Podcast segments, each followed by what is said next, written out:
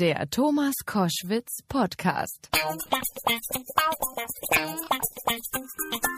Koschwitz am Wochenende mit einem Rückblick auf die 90er Jahre und dort vor allem auf die Songs Das Boot, Rhythm is a Dancer oder What is Love, denn diese Titel wurden von dem Erfolgsproduzenten Alex Christensen und einem eigens dafür geschaffenen Berlin Orchestra neu aufgelegt.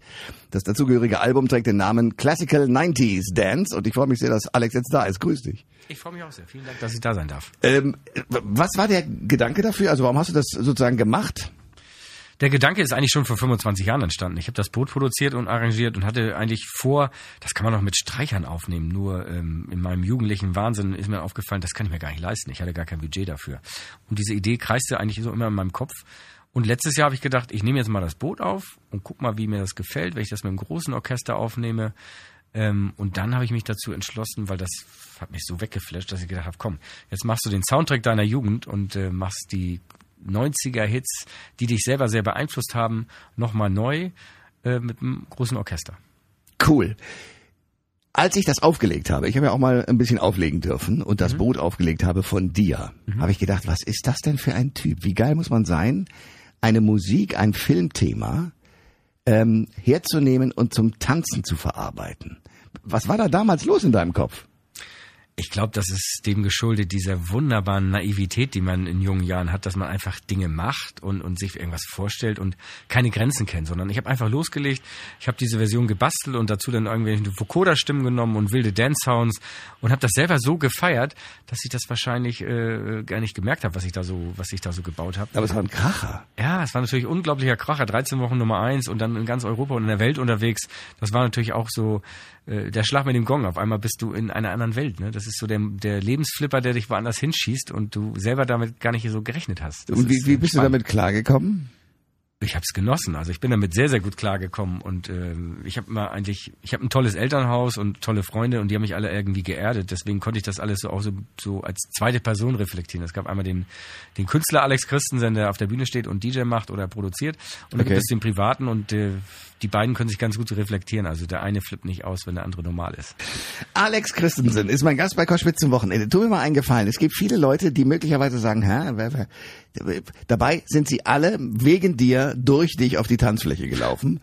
tu mir mal den Gefallen, liste mal auf, was ich, also Ritmo de la, Ritmo de la Noche. Genau, Ritmo de la Noche, Das Boot, uh, United mit Marky Mark, Live in the Streets mit Marky Mark, Broses, I Believe, ATC Around the World äh, Helene Fischer, das letzte Weihnachtsalbum, äh, Paul Anker, Rock Swings, Michael Bolton, äh, Jasper Fox, River Flows in You, äh, ich weiß nicht, waren so viele, Udo Lindenberg, äh, so, die, Peter Maffei. Äh, geil. Äh, und, und, wie ist das? Also du hast natürlich mit den Sachen, äh, also, äh, sozusagen als, als, als Dance-Künstler mhm.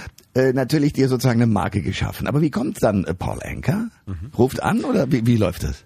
Äh, es ist so, dass ich, äh, mein Musikinteresse ist einfach sehr groß. Ich, ich war als kleiner Junge schon so ein Lexikon und habe mir alle Sachen raufgeschafft und fand das total spannend, irgendwie jetzt so eine Reggae-Phase zu haben, nur Bob Marley zu hören und dann im nächsten Moment, ach, das ist jetzt langweilig, ich höre jetzt Black Sabbath und beschäftige mich mit solcher Musik. Paranoid! Ja, Paranoid, genau, oh. und, und Ozzy Osbourne und, yeah. und da, ich war, hatte immer so einen unstillbaren Hunger, was Musik betraf.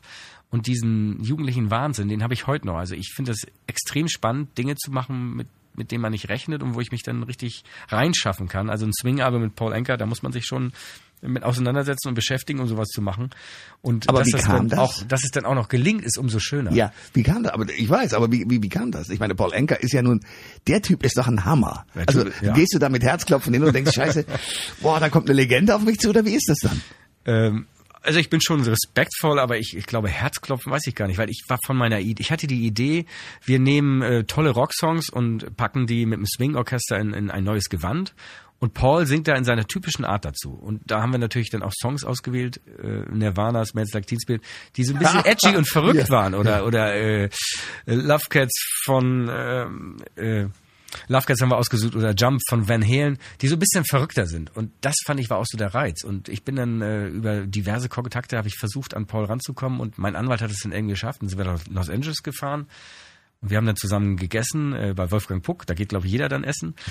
ähm, und da habe ich dann meine Idee erzählt und ich glaube, der hat gedacht, was hat der Typ geraucht? Der ist ja völlig durchgeknallt. Das ist ja völliger Schwachsinn. Aber man muss sagen, Paul ist immer sehr offen für neue Dinge und hat sich wohl gesagt, warum nicht? Probieren wir mal. Und ich wusste auch, dass ich durch Paul natürlich die richtige Band und die richtigen Leute kennenlerne, die sowas Ja, umsetzen ja, können. ja. Also an die richtigen Top, Top, Top äh, amerikanischen Musiker rankomme. Ähm, und dann haben wir es einfach probiert. Und irgendwann hat er, glaube ich, gemerkt, oh shit, das ist richtig was ganz Heißes. Das ist geil, Äh, das das kann echt durch die Decke gehen. Und dann ging es eben auch, äh, in Deutschland war es ja Platz zwei, in England äh, haben wir mehrfach Platin, in Kanada, in Amerika haben wir äh, eine Grammy-Nominierung fürs Engineering bekommen. Und so ging das Ding auch durch die Decke. Äh, und so mehr Spaß hat das dann gemacht.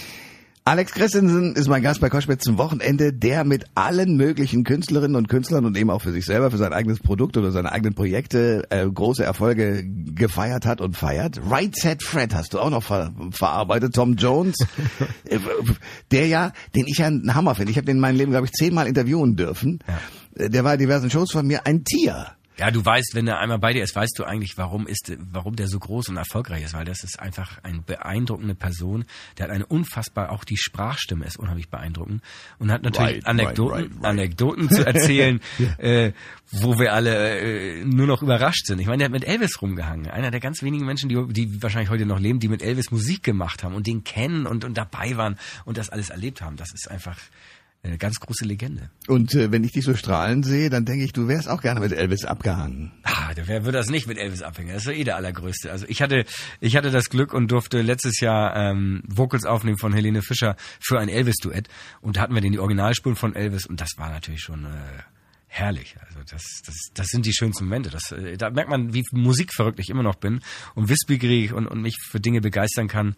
Und das ist, glaube ich, auch so mein Antrieb und vielleicht auch so ein, ein Stück weit das Erfolgsgeheimnis, dass man irgendwie immer brennt. Und Helene Fischer, ich meine, ich, ich liebe die, die ist großartig. Ja. Äh, aber ist das, ist das dein Genre oder denkst du nicht in Musikgenres?